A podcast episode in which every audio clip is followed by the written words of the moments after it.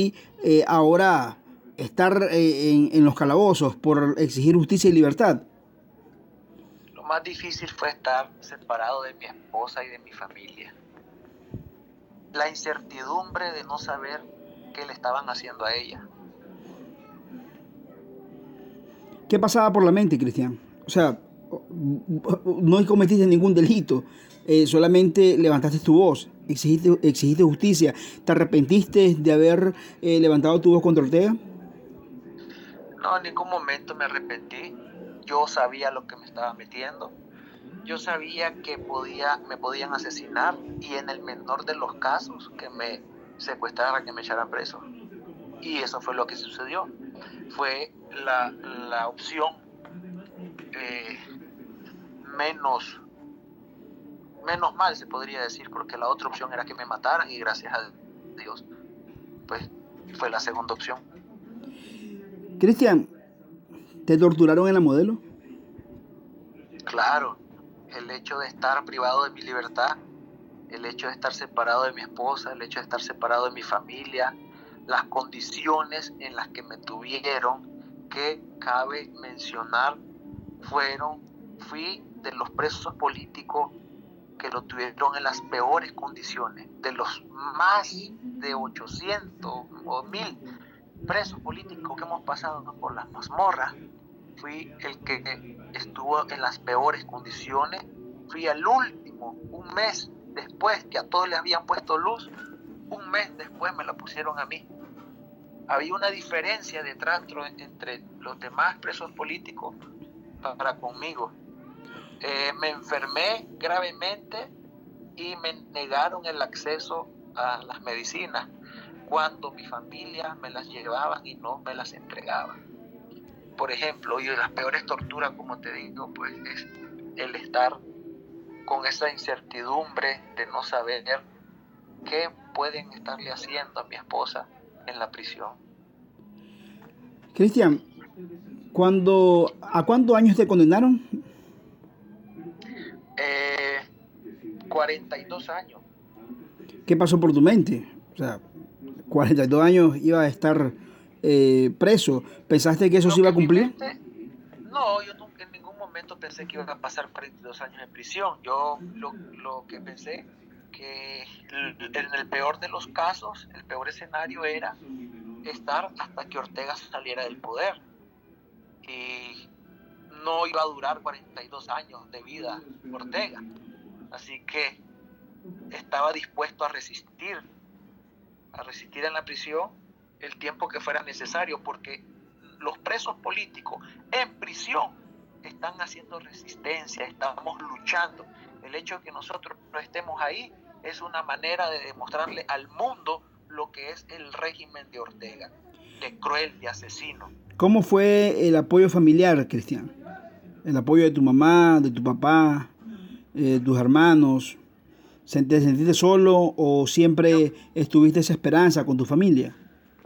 No, yo creo de que todos los presos políticos hemos tenido eso, que nuestras familias están a, a la par nuestra, pero lo más hermoso lo más hermoso de esto es que el pueblo está contigo.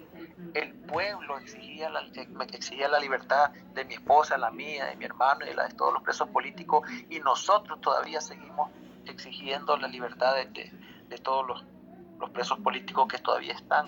Me tocó o me ha tocado ver uh, en Facebook publicaciones de personas, de amigos que en su momento pidieron por mi libertad y eso es un riesgo en el país. En nuestro país eso es un riesgo que alguien exija la libertad de un preso político por las represalias que ya sabemos que el régimen tiene cuando alguien levanta la voz. Así que para mí eso fue hermoso ver todo un pueblo unido exigiendo la libertad de todos nosotros, nuestra gente de Masaya sobre todo, que ha sido de, este pueblo tan sufrido, este pueblo que, que siempre se ha sobresalido porque no, no, no se ha dejado poner el yugo, la bota del opresor. Cristian, saliste el 11 de junio. Eh, fuiste, eh, bueno, saliste bajo la polémica ley de amnistía. Cuando saliste se te vio en las calles, se te vio en las iglesias, protestando, levantando tu voz.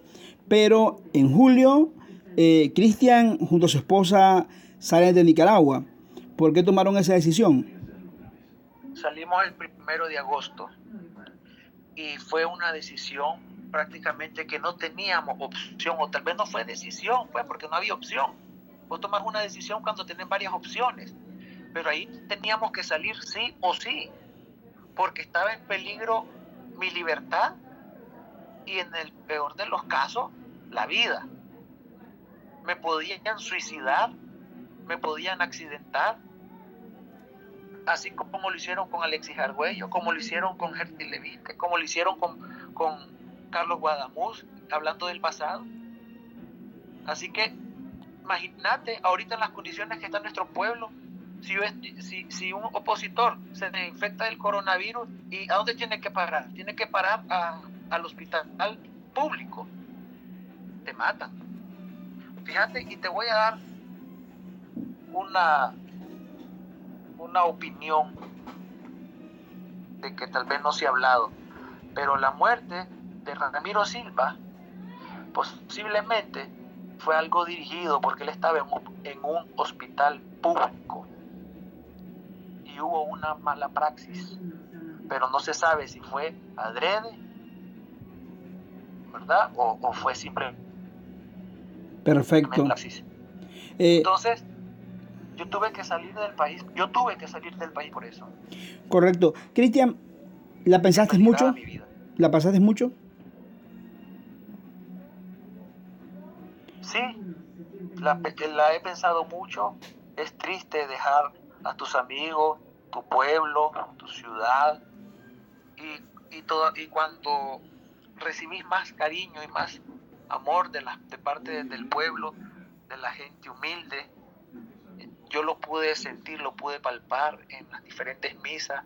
Hubo en una ocasión que me, me logré meter eh, encubierto, escondido a una, a una misa que se hizo en Magdalena y poder reencontrarme con mis amigos de Monimbó, señoras, me abrazaban y llorábamos juntos de encontrarnos ahí después de, de un año de, de no podernos ver porque luchamos a la par, hubieron personas que nos regalaban un poquito de gallo pinto con tortilla, ese olor a leña, e, ese amor que nos demostraron a nosotros que estábamos ahí en Montipo acompañando a, a, este pueblo que ha sido tan golpeado, tan masacrado. Y eso, eso, mi hermano, no tiene precio. Ese cariño, ese amor, y eso ha sido de lo más duro, de lo más duro, esas personas que nos encontramos en la placita de Monimbó, esas vendedoras que ni siquiera las pude abrazar porque en una ocasión que, que quise llegar hasta donde ellos estaban los paramilitares con las AK-47 y no, no, no podía bajarme a, abrazar a toda esa gente. No por mí, porque yo ya estaba, ya como quien dice, me quitaron hasta el miedo, pues, pero por ellos, por ellos porque los, podría, los podía comprometer, podían tener problemas si, si ellos veían de que me abrazaban y que platicábamos y que compartíamos un momento con ellos, podrían eh, tener represalias para ellos. Eso ha sido de lo más duro, abandonar a mis amigos, mi familia, mi casa, mi padre que está allá en Nicaragua. Por lo menos tengo aquí a mi mamá en Estados Unidos, ella es ciudadana americana y ella es la que nos está apoyando. ¿Cómo ha sido la adaptación en Estados Unidos, ya te adaptaste, bueno, ya supongo que ya habías viajado antes que estuviese secuestrado, pero te ha costado ahora eh, adaptarte por completo porque sabemos que no puedes regresar a Nicaragua en este, en, esta, en este contexto político. Recordemos que el ser humano es un ser de adaptación, pero igual nunca te vas a adaptar al 100% porque te hacen falta los olores, los sabores, los sonidos particulares de tu tierra. Entonces, no, no hay una adaptación del 100%, pero por lo menos poco a poco puedo conciliar mejor el sueño. Han habido momentos por los traumas que me despierto con pesadillas y siento tranquilidad cuando me despierto y pienso estoy a salvo porque estoy en Estados Unidos. Muchos de mis hermanos de lucha que continúan en Nicaragua no pueden dormir bien Yo por lo menos en este país puedo decir que cada vez estoy durmiendo mejor, sin el temor de que en cualquier momento pueden romper la puerta de mi casa y secuestrarme nuevamente o en el peor de los casos asesinarte. ¿Has pensado con regresar a Nicaragua? Todos los días pienso en regresar a Nicaragua y voy a regresar pronto. Pronto voy a regresar. Se acerca el fin del régimen de Ortega. Desde acá en Estados Unidos estoy trabajando, estoy colaborando, teniendo reuniones, eh, teniendo, eh, ahorita por el coronavirus, pues no, no, no tengo reuniones eh, presenciales, pero virtuales, con actores muy importantes de acá de Estados Unidos, con actores del gobierno de Estados Unidos, para llevarles el mensaje del pueblo de Nicaragua. El mensaje del pueblo de Nicaragua es que se vaya Ortega, que ellos pueden colaborarnos con eso, pueden seguir sancionando y obligar al régimen que deje el poder. Cristian, ya se acerca el 18 y 19 de abril, días que para vos como líder eh, me imagino que son muy, muy pasados. El año pasado eh, los cumpliste en la, en la modelo, eh, este año en el exilio. ¿Qué significa un 18 y 19 de abril para vos?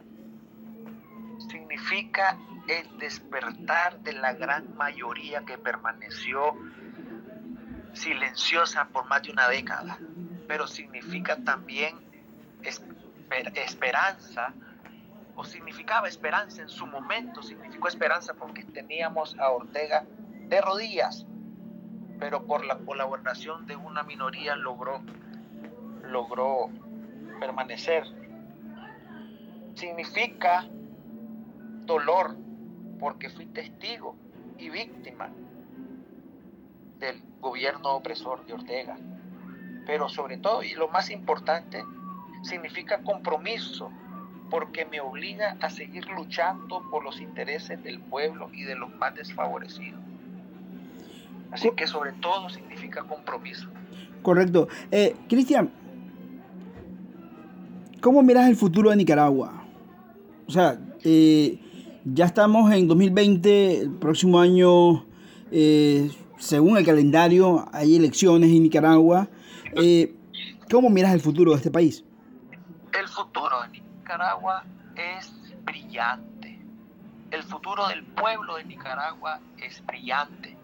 No te puedo decir de que en tres años ya ese futuro va a estar brillante. No. Pero vamos a ir construyendo esa brillantez poco a poco porque ya el pueblo en Nicaragua no va a volverse a dejar montar un tirano. No es posible que haya un ciclo de 40 años que nos estemos montando tiranos. Ya no.